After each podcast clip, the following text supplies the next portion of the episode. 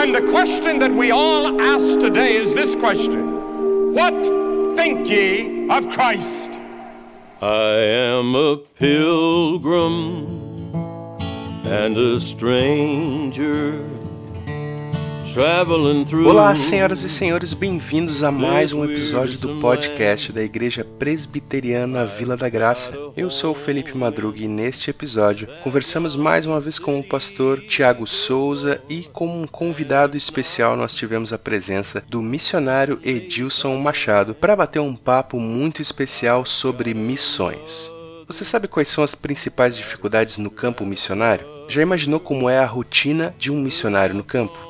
O que eu devo ter em mente se acredito que Deus tem me chamado para fazer missões? Tudo isso e um pouco mais você ouve agora no podcast da Igreja Presbiteriana Vila da Graça.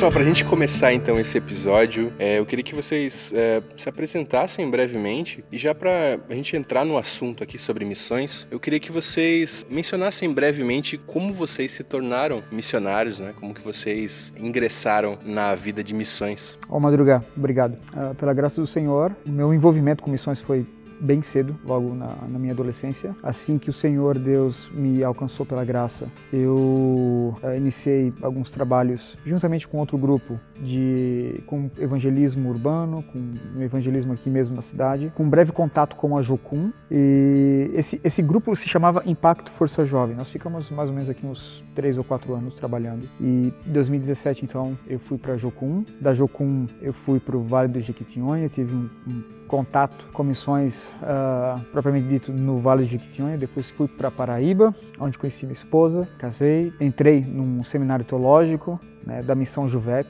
A Juvep é uma instituição que trabalha lá no Nordeste já há mais de 40 anos. A Juvep ela trabalha com várias frentes, né? E uma frente bem forte da Juvep é missões, plantio de igreja. Então, nessa instituição para-eclesiástica, eu pude estudar, eu pude trabalhar, ter experiência com plantio de igreja, né? estudar missiologia, teologia. Então, basicamente, a minha, o meu coração é bem, é bem missionário sabe? E eu fico bem feliz, né, pela presença do meu irmão Edson Júnior. E aí, eu, né, antes de passar a bola para ele aqui, eu fico bem feliz, fico realmente bem grato ao Senhor, Edson, pela, pela sua vinda aqui na Vila da Graça, nós que já se conhecemos há, há tanto tempo. Fizemos algumas desse, alguns desses trabalhos lá no Nordeste juntos, né? E você agora está passando essa, essas últimas semanas aqui conosco. Pregou excelentemente aqui na Vila da Graça e glória a Deus pela sua vida. Bola tá contigo. Ah, eu e Madruga, tudo bom? Tudo bem. Conheci você alguns dias atrás, prazer. Obrigado pela, pelo convite. Tiago também. Ah, enquanto você tava falando, um filme passava, cara, na minha cabeça. Tem tantas histórias, né? Desde que a gente se conheceu. Mas deixa eu me apresentar, eu sou o Edilson.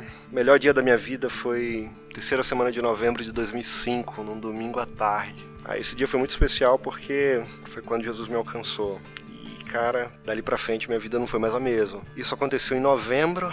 Em janeiro eu tive meu primeiro contato com missões. Ah, eu fui para Curitiba, aqui para Curitiba, né? Saí lá de João Pessoa e fiquei um tempo na Jucum tive um primeiro contato com evangelismo urbano. Depois disso, o meu relacionamento com o Jocum ainda durou por quatro anos aproximadamente. Estudei também na mesma instituição que o Tiago, na Juvep. Ah, eu amo aquela aquela instituição porque a ênfase teológica dela é muito aplicada em missões. Eles fazem já há 40 anos um trabalho de plantação de igrejas no sertão nordestino como ninguém. Eu acho que se alguém quer saber com propriedade sobre o, o evangelismo no sertão nordestino, procure a Juvep. Um fantástico trabalho deles. Inclusive, Edilson, a coordenadora de missões da Juvep é a doutora Bárbara Ellen Burns. Ela é considerada a mãe de missões transculturais no Brasil. Ela foi minha coordenadora coordenadora quando eu fiz o CPM, foi acho que coordenadora do Edilson Júnior em algumas matérias também. Ela veio juntamente com o Dr. Russell Shed, ela ficou hospedada junto com a família, com o Dr. Russell e, com a, a, esposa do Dr. Russell, tu lembra o nome dela? Patrícia. Patrícia, Patrícia Shed, já está bem vovozinha já, talvez já com os seus... Na, na verdade ela, ela faleceu. dona Patrícia, ela faleceu. Eu tô, eu tô, eu tô falando da, da Esquece o que eu falei então. Ela não faleceu. eu falei, Troquei. levei um susto agora. Poxa. Levei um susto Ai, agora. Não, mas até onde eu sei, a Bárbara tá, tá viva ainda. Tá viva. Nossa, eu levei até um susto agora, porque ela é bem especial assim na minha vida. É, você vai encontrar o material dela na internet, já lançou alguns livros, um livro bem importante para a missiologia em português, é o livro dela, não me recordo agora o nome, mas saiu pela, pela Vida Nova, falando sobre contextualização. Né? Também saiu, é, são dois livros, né? Culturas e Costumes, lembrei agora, Culturas e Costumes, o primeiro, e o segundo, Contextualização. Então, ela é fera, ela é mestre mesmo em missiologia e foi né, a pessoa que nos ajudou aí é, enquanto nós estudávamos ali na Juvec. É, é, ela é fantástica. Eu acho que se você quer conhecer mais sobre missões, principalmente olhando para perspectivas extremamente práticas no nosso sertão nordestino, você deve entrar no site da Juvep, procurar as redes sociais, você vai gostar demais. Demais, demais. Eu sou suspeito para falar, acho que o Thiago também, né, Thiago? Aí se a gente for começar a falar sobre a Juvep, aí já o podcast já muda. É. Né? Trabalhei oito anos na pois Juvep, é, com plantio é. de igreja. É um dos nove estados do Nordeste. É, eu conheci oito, só não, cheguei, só não fui no Maranhão. Eu cheguei em Teresina, era só atravessar uma ponte, conheci o Maranhão, né? Mas acabei que eu não, não cheguei no Maranhão, mas todo o sertão ali, chamado Polígono da Seca, aquela região do Alto Sertão Nordestino, conheço bastante. Vocês mencionaram duas instituições, né? Inclusive a Jocum também. Uhum. É, Para quem não conhece, o que seria a Jocum? A Jocum ela é uma junta missionária internacional que surgiu há mais de 50 anos atrás pelo Lauren Cunningham, está espalhada pelo Brasil. Ela ela é uma, uma junta missionária conhecida por preparar jovens para enviar para o campo eles são bastante influentes nas perspectivas urbanas e eles nos últimos anos têm trabalhado de maneira mais precisa nessa perspectiva de como você conectar a sua vocação com o reino. Se você pesquisar na internet, você vai encontrar lá no Havaí, em Kona, eles têm uma universidade, né, chamada de Universidade das Nações, inclusive a área mais forte deles hoje está voltada para comunicação, a, o, o, diretor da, do campus, ele é cineasta em Hollywood, então, por exemplo, os missionários que são dessa área, né, né? Eles saem do curso e eles vão estagiar em Hollywood justamente pensando na pregação do evangelho. Eu acho que a Jocum ela tem uma participação especial tanto na minha vida quanto na do Tiago. Ele pode falar por ele quanto a colocar a mão na massa e poder ir pregar o evangelho. Eles são muito práticos, é o que eu poderia dizer. Eles são práticos. É, a primeira vez que eu ouvi falar sobre Jocum foi numa fita do Josué Erion, onde ele falava sobre a Jocum, né? E aí aquela fita ficou bem conhecida porque ele fala um pouco sobre a Disney, faz uma introdução de uns 40 minutos ali. Mensagens subliminares, né? Sobre as mensagens subliminares, né? Mas uh, nessa mesma fita, nessa mesma pregação, ele prega sobre missões e ele conta as experiências que ele teve com o Jocum é, em 84, na base de contagem em Minas Gerais. E foi exatamente lá onde eu fiz, por influência do José Erion, gostaria de, de fazer lá, ter aquela experiência, né? E ele foi bem importante na minha vida, esse pregador, que inclusive pentecostal das Assembleias de Deus, gaúcho. A Jocum, ela, ela meio que independente, as bases são independentes, né? Cada base ela, ela responde por si, teologicamente falando. A base onde eu estudei, que é Contagem, foi a primeira base do Brasil, fundada pelo pelo Jim Jim Style. Jim Style. É uma base com uma influência e com fundamento transcultural. Eles trabalham com evangelismo urbano, eles trabalham com desenvolvimento cultural também, comunitário. Mas a minha lembrança da base da Jocum, vai fazer já 14 anos, era como uma rodoviária. Tinha pessoas entrando, pessoas saindo, pessoas entrando, pessoas saindo. Para as nações, né? pessoas nas tribos indígenas, pessoas uh, no Oriente, pessoas nas ilhas. Então aquilo me influenciou bastante, né? como Edilson falou. É uma instituição que realmente você pega a mão na massa. Eu que fui criado aí leite com pera né? pela minha mãe, Cheguei na Jocum. Como é que é? Menino que cresceu tomando leite com pera. É, o menino que cresceu tomando leite com pera, né? É, a, mãe, a mãe levava o Nescauzinho para mim lá no quarto e aí cheguei na Jocum, me deram uma, uma enxada, três horas de capinação por dia. Isso é tipo Karate Kid, assim? Tinha algum resultado prático dentro? É, o, o resultado prático era, os calos era tristeza, né? E os calos na mão e as formigas mineiras é, picando os meus pés, né? Lá no Minhocão, que era as antigas ruínas da Jocum, onde a gente capinava lá. Enfim, mas é, acho que basicamente foi isso aí. Tem um versículo na Bíblia. Às vezes eu penso nele. Muitas vezes. Ele diz: Ouvi então a voz do Senhor, que dizia: Quem enviarei? E quem irá por nós? Eu disse: Eis-me aqui, enviai-me.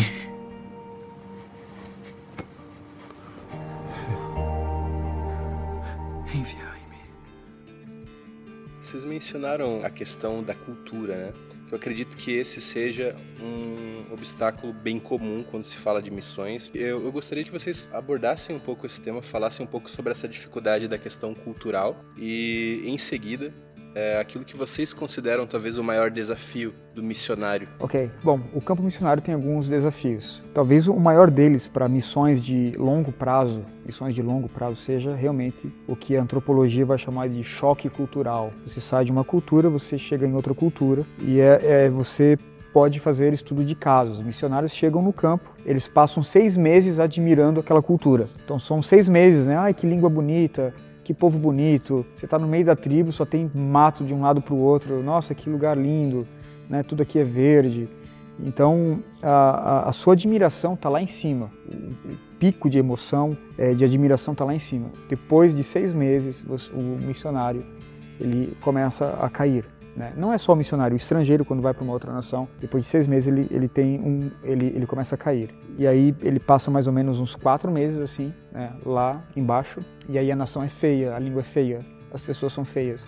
Quero voltar para casa, não aguento mais essa nação, não aguento mais este povo, quero abandonar o campo. E depois desse processo, mais ou menos aí de quatro meses, ele começa a voltar novamente, as suas emoções começam a ficar equilibradas e ele vai entrar num estágio então de equilíbrio emocional para com o campo. Então assim, dentre os desafios que o missionário tem no campo missionário, eu acredito que o choque cultural seja um deles, porque é uma das causas que o missionário volta para casa é o choque cultural e a maioria deles voltam exatamente aí, seis meses, sete meses. Inclusive as juntas missionárias já preparam o missionário, olha, você vai passar por isso, mas não volte porque é normal. Isso o que você o que você vai passar é normal. Por exemplo, nós tivemos agora uma família inteira que foi para para Espanha.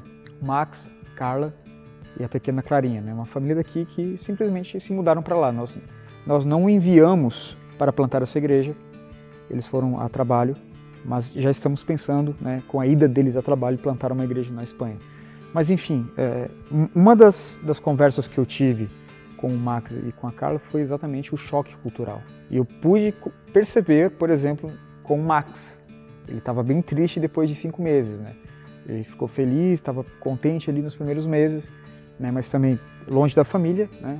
Mas depois de seis meses, mais ou menos, a, a Carla e a Clarinha foram para a Espanha para dar um, né, uma alegria ali para o Max. Então, assim, quando ele sair do choque cultural, ela vai estar entrando, basicamente. Então, esse é um, esse é um grande desafio. Talvez a gente poderia enumerar aqui o desafio do sustento, do sustento missionário. É um dos desafios que mais afetam os missionários no campo, é, né? Exatamente. Eu acho que talvez até mais do que a própria as, as, etapas, né? Até você estar estável, isso. culturalmente falando. Isso, isso. As pessoas é, abandonam os missionários no campo. Eu tive essa experiência. Eu tive essa experiência de ser abandonado por uma igreja local no campo missionário, sabe? De, de não ter o sustento, de não ter ali dinheiro para comprar o leite, sabe? Davi chegou no momento lá do seu reino e disse: Olha, nunca vi um justo mendigar o pão.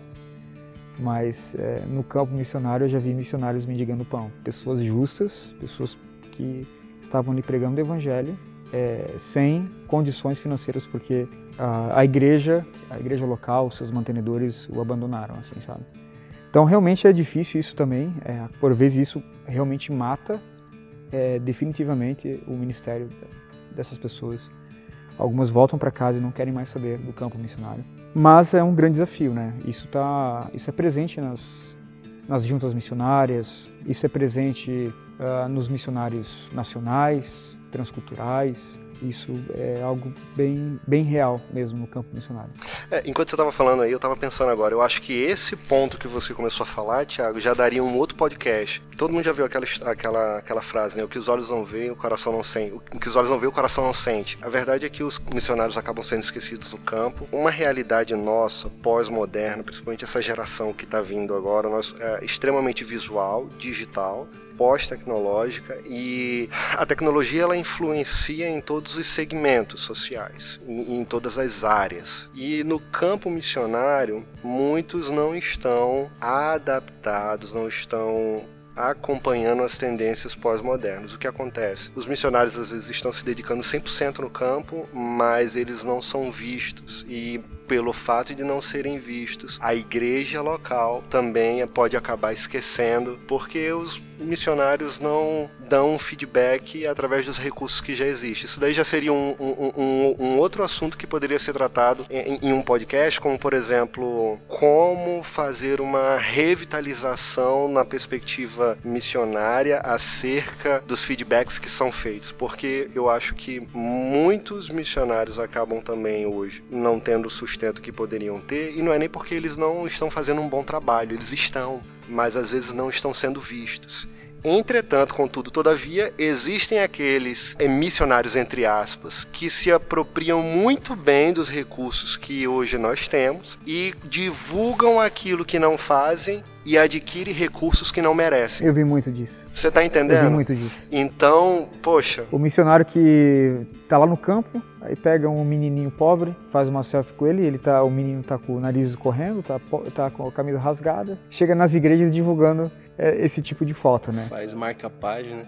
É, faz marca, marca página, exatamente, faz tudo isso.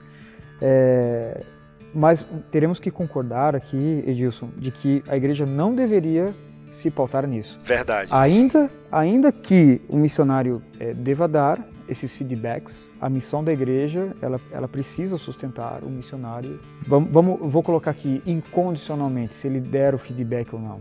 Verdade. É, ainda que ele venha, talvez, digamos, é, falhar no campo missionário, tropeçar no campo missionário, cair no campo missionário, esse missionário precisa ser de alguma forma pastoreado, ele precisa ser recolocado talvez, né, tirado dessa nação, digamos, mas a igreja ela não pode se pautar nisso. Verdade, né? verdade. Mas se isso for necessário, ainda que não necessário, para que o missionário seja, esteja no campo e as missões sejam cumpridas e as almas sejam ganhas para a glória do Senhor Deus, que assim seja. Então, eu acho que aí já surgiu um outro podcast. Por que as igrejas não cumprem o seu papel? É. aí já é um outro pano para manga, né? É. Sim. Tem um versículo na Bíblia. Às vezes eu penso nele. Muitas vezes. Ele diz: Ouvi então a voz do Senhor, que dizia: Quem enviarei? E quem irá por nós? Eu disse: Eis-me aqui. Enviai-me.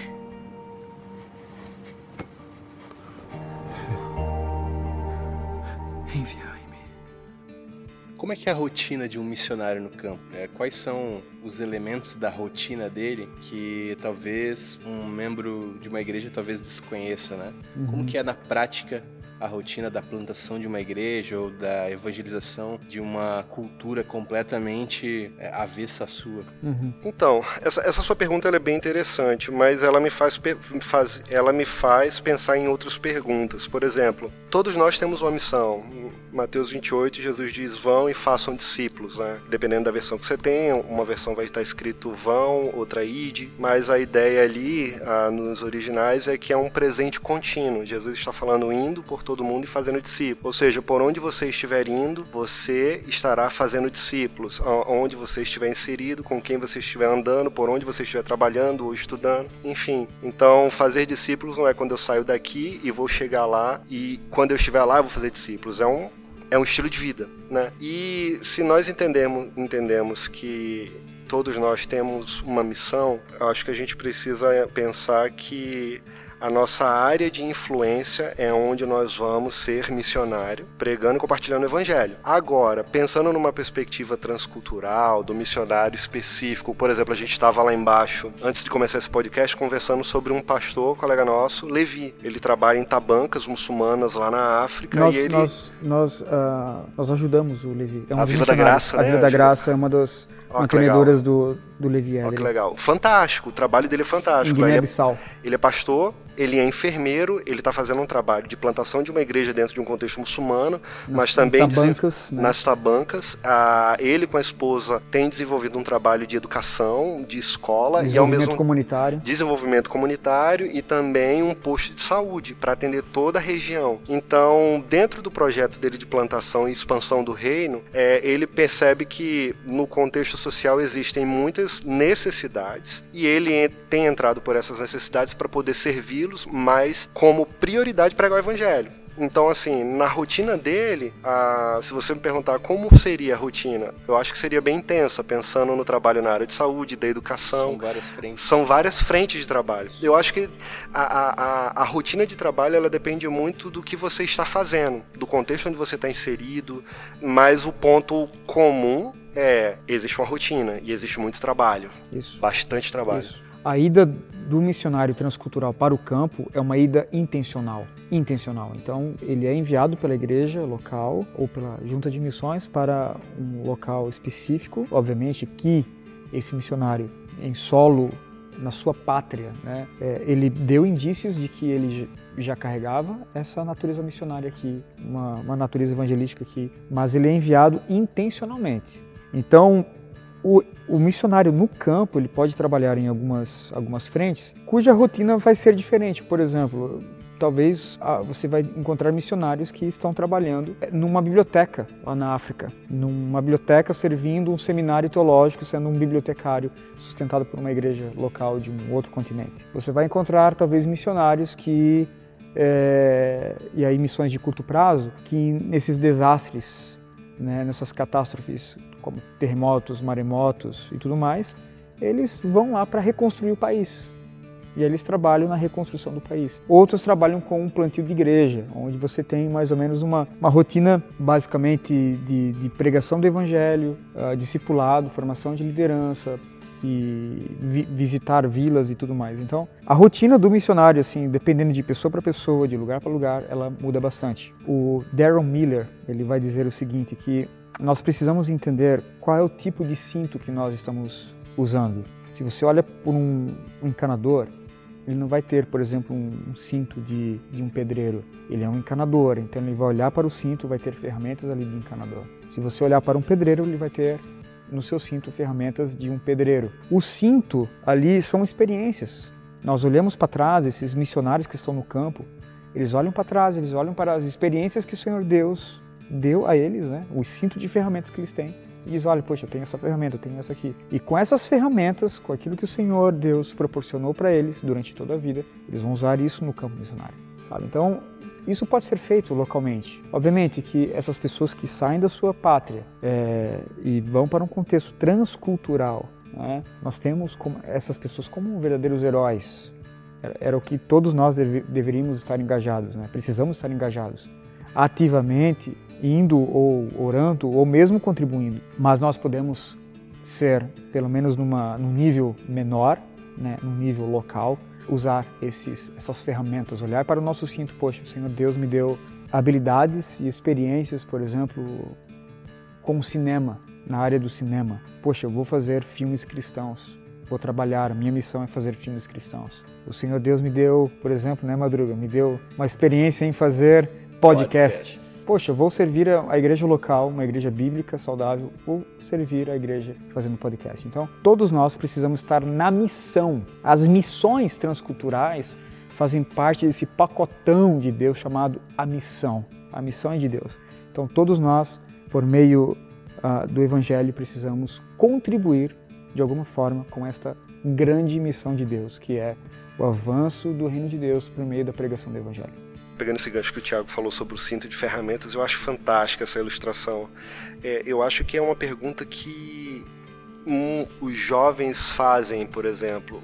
O que, que, eu vou fazer? Que curso eu vou cursar? Qual vai ser a minha profissão? A, a confusão daquelas pessoas que estão saindo da adolescência partindo para a juventude, descobrindo o mundo e amadurecendo em diversos aspectos e os conflitos pessoais, né? Porque a personalidade está sendo formada, as habilidades estão sendo desenvolvidas e aí não sabem. Eu acho que uma pergunta interessante é não é o que eu vou fazer, mas sim como Deus quer que eu sirva. Pegando um gancho sobre os cintos de ferramenta da analogia que o Tiago usou do Daryl Miller, que é fantástica, isso me faz lembrar a história da Ana Lúcia, uma missionária que a gente conheceu, que inclusive foi até discípula do Daryl. ela... E que de alguma forma também nos mentoriou, né? Exerceu influência em um momento da nossa vida, né?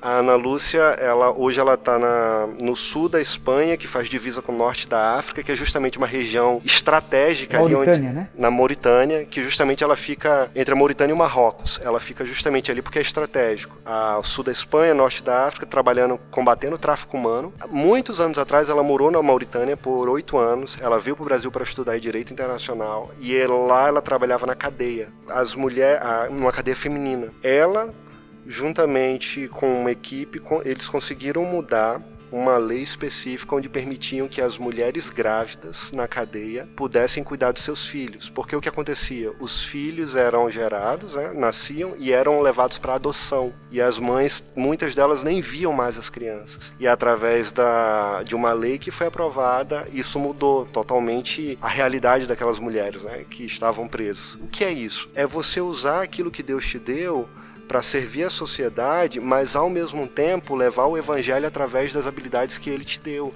da profissão que foi desenvolvida, né? Essa questão de como a gente pode conectar a nossa vocação com o reino de Deus é uma pergunta que todo ser humano devia fazer, porque muitas profissões são desvalorizadas são, eu poderia dizer, até menosprezadas. E aí a gente pode fazer uma pergunta: poxa, qual é a diferença entre um médico para um lixeiro? Qual é a diferença de um lixeiro para um advogado? Qual é a diferença de um advogado para um professor? Qual é a diferença de um professor para um pastor? na verdade, são áreas diferentes da sociedade que cristãos precisam Está preencher, engajados. precisam estar engajados. Isso. Deus não chamou todo mundo para ser pastor, porque se todo mundo fosse pastor, e as outras áreas de influência? Como também muitas pessoas não, não serão médicos. Seria um problema, né? Seria um problema. se todo mundo fosse muito pro... cacique para pouca tribo. É, muito cacique para pouco índio. Ia dar, ia dar problema esse negócio. E aí também como muita gente não vai para o campo transcultural, porque precisa ter irmãos na igreja local. Então, é, essa é a beleza do evangelho na prática, né? Essa multiforme graça de Deus sendo evidenciada através dos dons e talentos nas mais diversas áreas da sociedade. E aí, quando a gente olha para missões, por essa perspectiva, nossa, a, a, a, nossa mente vai longe e a gente percebe que não é apenas o campo transcultural. O campo transcultural é uma área, é um braço onde o evangelho precisa ir e alcançar os perdidos. Mas Assim como os perdidos no campo transcultural, existem muitos perdidos na selva de pedra chamada cidade. E a igreja local, ela também está exercendo influência na, nas cidades. Isso. E eu acho que quando a gente olha para a Europa hoje, por exemplo, os maiores centros urbanos europeus são pós-cristãos. E a necessidade de se pregar o evangelho lá é tremenda. Não apenas na África, né? É, é, é muito interessante isso. Não apenas no sertão nordestino. Não estou querendo dizer que esses locais não devem ser pregados, não devem ser investidos em missões. Pelo contrário, devem e deve ser feito mais até. Exatamente. Só que a gente também precisa abrir os nossos olhos para perceber as outras perspectivas que elas são extremamente visíveis e palpáveis e que precisam também ser preparados missionários para essas áreas de influência. Poderíamos dizer que o lugar, a geografia, ela é secundária missões transculturais acontecem porque lá tem perdidos, tem pessoas não alcançadas pela graça. Mas aqui também tem pessoas não alcançadas pela graça. Sim. O que nós precisamos fazer é chegar nas pessoas não alcançadas, os daqui e os de lá. Entende? Então, Sim. esse é o grande desafio, né? Você trabalhar é, em Jerusalém, na Judéia, é, em Samaria e até os confins da terra. Pegando esse gancho do, do Tiago, voltando lá para Mateus 28, né? De, é por onde você estiver indo, você estará fazendo discípulos. é um presente contínuo, mas aquela palavra que ele diz, ah, fazendo discípulos em todas as nações, ah, ali nações, não é geográfica. Pô, naquela época não existia Brasil, não existia Argentina, não muitos países não existiam. Ali está é, tratando de etnias, etnias, grupo étnicos de pessoas. Agora vamos para nossa realidade, realidade pós-moderna. A gente vive num mundo uh, pós-moderno extremamente etnocêntrico. Tá tudo misturado. Eu lembro que quando uh, morando nos Estados Unidos, eu fui em Nova York, Thiago foi lá também. Num raio de 200 metros eu ouvi cinco idiomas diferentes. É, se eu não me engano, o, Brooklyn é o metro quadrado mais com mais etnias do mundo. Para né? você ver, ó, o que que acontece hoje? A, a realidade é que as, as etnias elas estão misturadas pelo mundo. Aqui no Brasil, poxa, eu, eu pareço um índio. Tiago. Parece um cigano, na não, verdade. não, a minha mãe parece uma índia, meu pai era branco, eu acho. Eu, Cara, o que, que eu sou isso? O que, que é o Brasil? O Brasil, cara, é. Você pega um, um, um liquidificador, coloca várias frutas dentro, liga, sai o quê? Uma fruta um, um, suco exótico. O que, que é aquilo? Não sei. O Brasil é essa miscelânea. A gente não tem mais aquela raiz pura, né? O mundo ele tá pluralizado em todos os aspectos. Então, quando a gente olha para missões, e aí pegando esse gancho do que Jesus está falando ali, vão pelas nações fazendo discípulos, poxa, as nações não precisam necessariamente ser África. Na verdade, as nações estão tá aqui em Joinville, nos bairros. A, a gente olha para o lado, a gente está vendo etnias diferentes, todo momento. A igreja hoje é essa mistura étnica. Essa centralização, né? A urbanização, na verdade, né? Acaba trazendo e permitindo esse contexto étnico multicultural, né? É. Sobre o que você mencionou lá sobre a questão da, do cinto, né? Ou seja, das, das habilidades que Deus nos concede de forma intencional para que a gente exerça alguma, enfim, algo específico na sociedade, né? É que o não observar isso pode levar-nos a incorrer nos erros dos colossenses, né? De fazer a divisão entre aquilo que é sagrado e aquilo que é profano. Então, sagrado é ser um missionário, pregando na África, né?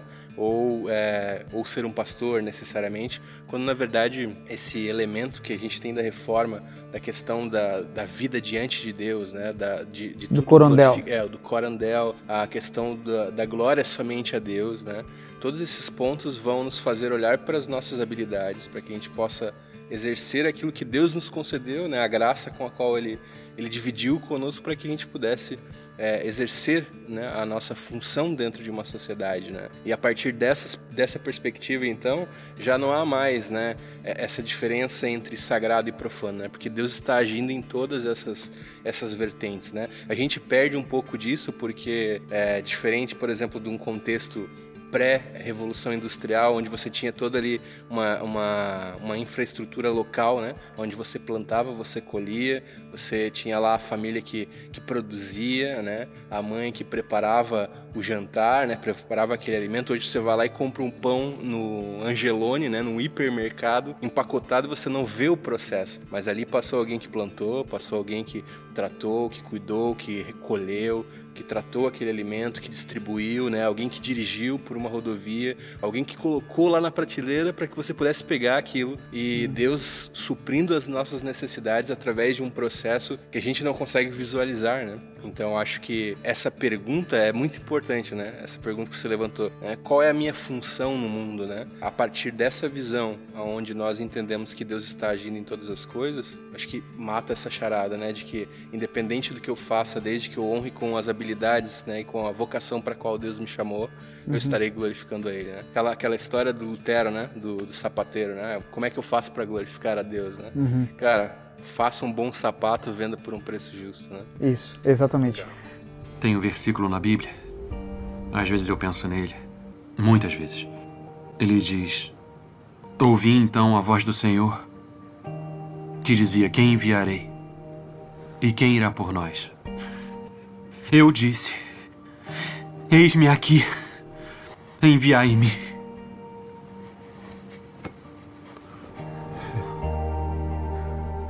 Enviai-me. É, ficou claro para nós, a gente está no meio de uma pandemia né, do, do coronavírus, e eu lembro que meses atrás a discussão era qual é o trabalho que é essencial. Ah, trabalhos essenciais é, que podem ser feitos, o resto é quarentena, é isolamento, é, lockdown, né? Só, somente trabalhos essenciais. Mas a pergunta é: até, até quando nós podemos suportar e que alguns trabalhos são essenciais? Você entende? Talvez um, um, um lockdown desse tipo a gente consiga fazer durante duas semanas no máximo, mas a, a longo prazo nós iríamos perceber que todos os trabalhos, todos eles, são essenciais. É vocação. É vocação. Então, é, isso faz parte. Nós devemos ao neocalvinismo isso. Né? Nós devemos, obviamente, primeiramente, é, ao apóstolo Paulo, que trouxe né, essa cosmovisão. Depois nós temos um pouco mais abrangente na pessoa de João Calvino, mas aí realmente o Abraham Kuyper e outros ali uh, do neocalvinismo holandês, de, de, fato eles colocaram essa verdade uh, a níveis maiores, né?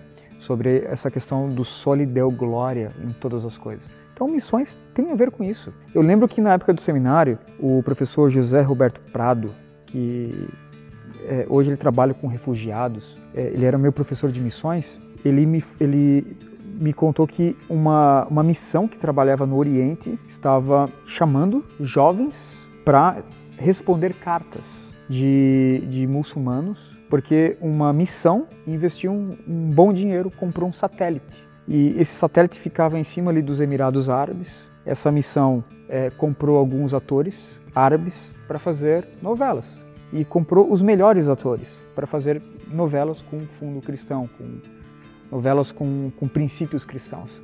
E esse satélite ficava em cima ali da, daquela região dos árabes ali, eles assistem bastante novela. E eles começaram então a, a receber cartas e, e, eles não tinham recursos humanos para estar tá respondendo essas cartas. Eles estavam então selecionando, chamando jovens cristãos para ajudarem essa missão, porque as pessoas estavam sendo é, de alguma forma alcançadas ali pela mensagem dessa, dessas novelas com princípios cristãos, sabe? Então isso é vocação, isso também é missões sabe?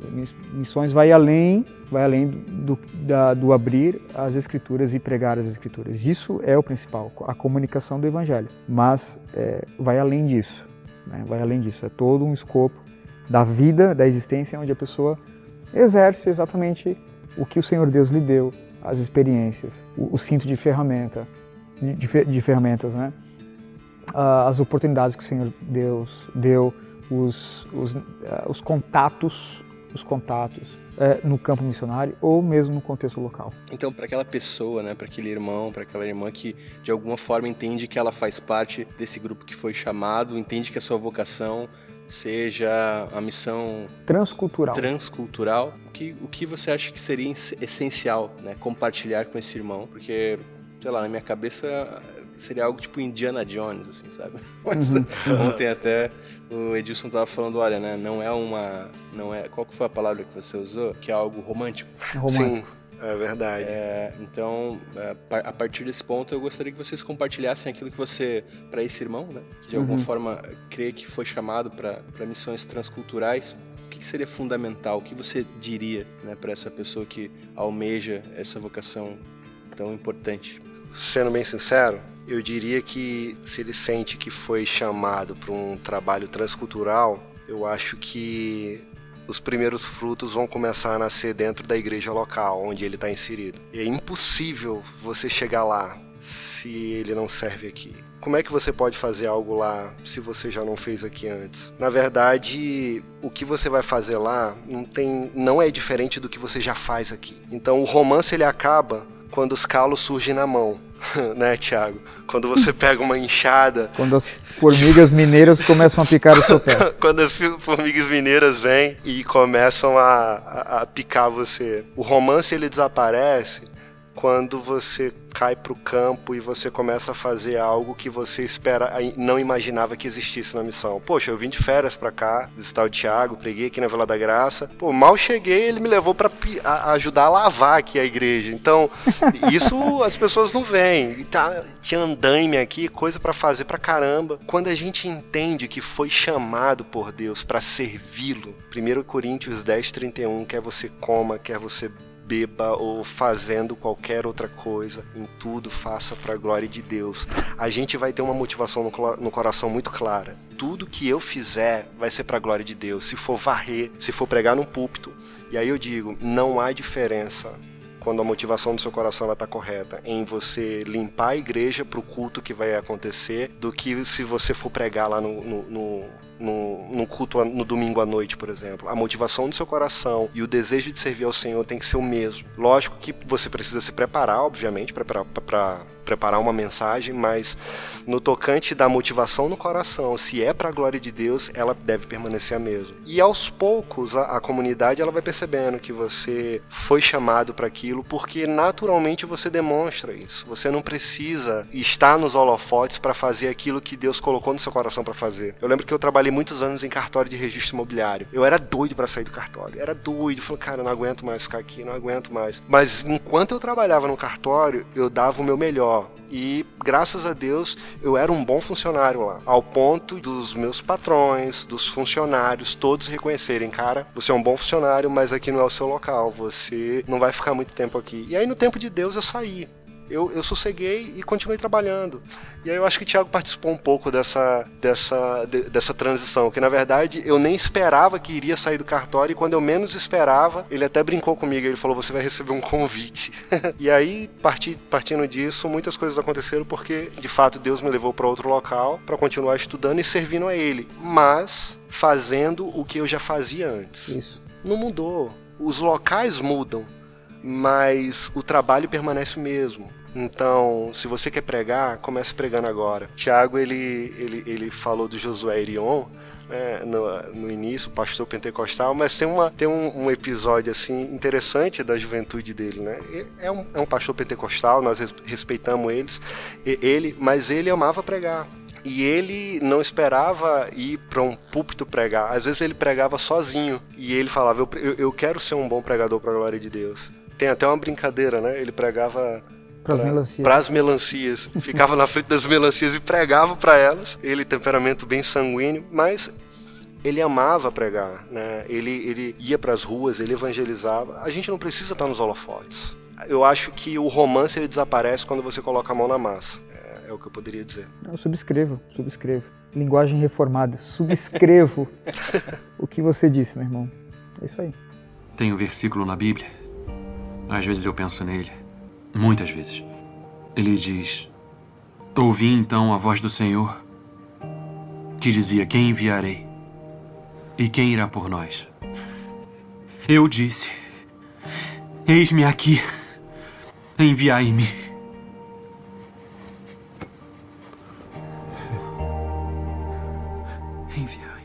Para a gente finalizar agora, um missionário que vocês admirem, talvez possa inspirar essa pessoa que deseja, né, almeja as missões. Algum exemplo, alguma história de algum missionário que vocês admirem? Eu acho que Ronaldo Lidório talvez seja o nosso apóstolo Paulo, né? Ronaldo Lidório hoje provavelmente é, é o missionário mais bem preparado do mundo e ele é aqui do Brasil, da PMT, Agência Presbiteriana de Missões Transculturais. O Ronaldo Lidório, é, a gente poderia realmente, como eu disse, falou, já fazer um podcast só em tributo a ele, porque só para você ter uma ideia do trabalho que ele desenvolveu entre os Concombas, uma tribo do interior de Gana, na África. Ele trabalhou entre os Concombas, se não me falha a memória, 11 anos. E em 11 anos ele plantou 33 igrejas, ele aprendeu a língua dos Concombas, o Limampeu, ele fez a gramática da língua, porque a tribo não tinha gramática da sua própria língua, ele desenvolveu a gramática da, da língua, fez a gramática, ele alfabetizou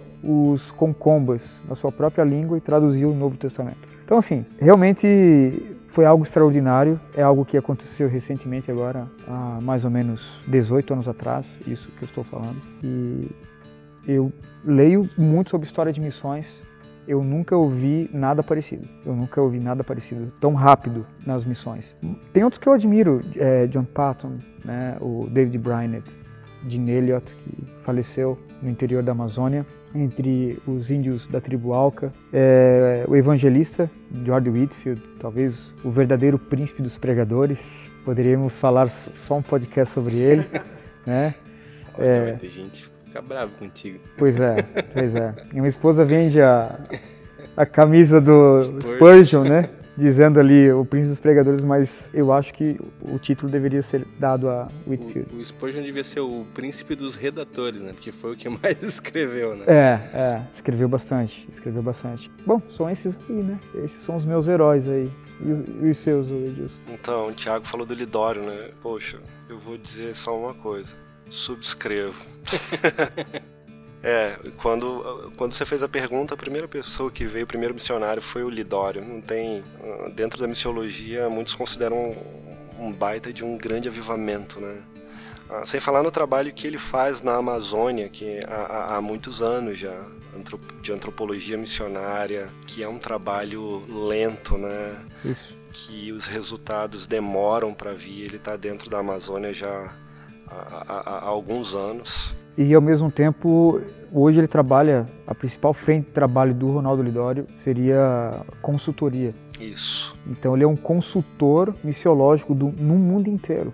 Não é coach, tá? É, ele é um, um consultor. é né? um consultor teológico. Então ele trabalha para PMT, ele trabalha para Jocum, ele trabalha para Novas Tribos do Brasil, ele trabalha para o Wycliffe Missions, ele trabalha para essa, essas juntas assim como consultor teológico. Então realmente é um grande antropólogo. A, até a FUNAI reconhece é, o trabalho dele, assim, sabe, a, a, capacidade dele. Inclusive ele estaria com a gente esse ano aqui na Vila da Graça. Né? Ele faria aqui uma, um curso de revitalização. É, eu acho que ele ainda vai vir, não sei se ainda esse ano, mas talvez no ano que vem. Ele deseja muito vir para o Sul e fazer um curso de revitalização, um seminário de revitalização de igrejas aqui. E ele quer usar o espaço da Vila da Graça para isso.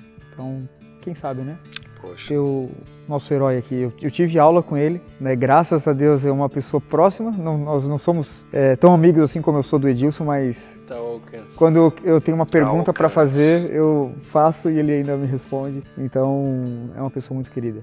Eu acho que Tiago citou bem tantos, tantos heróis da fé. Um, um, uma, uma referência contemporânea, então, para citar, além do Lidório, eu admiro bastante Tim Keller, pelo trabalho dele olhando para as cidades. Ah, inclusive, ele está com câncer agora, né? Uhum, então, uhum. se você está ouvindo, não sei em que período da vida você estará ouvindo esse podcast, talvez eu também não esteja. Se ele estiver vivo, ore por ele. É, se ele estiver se ele já, se ele já foi recolhido para o Senhor, Dê é, graças a Deus. Dê graças a Deus e interceda pela família. Mas o trabalho dele na, na em Nova York uh, e ao redor do mundo, abençoando igrejas, pensando na proliferação, expansão do reino através da igreja local, é fantástico. Então. Subscrevo uh, também. Subscreve. Isso aí. Igreja Centrada, né? Isso. Isso. Um livro muito bom. É um livro que você deve ler, não é, não é tão fino, né? Você lê, processa, faz as suas anotações. É um livro para você rabiscar. Tem um versículo na Bíblia. Às vezes eu penso nele. Muitas vezes. Ele diz: Ouvi então a voz do Senhor, que dizia: Quem enviarei? E quem irá por nós? Eu disse: Eis-me aqui. Enviai-me.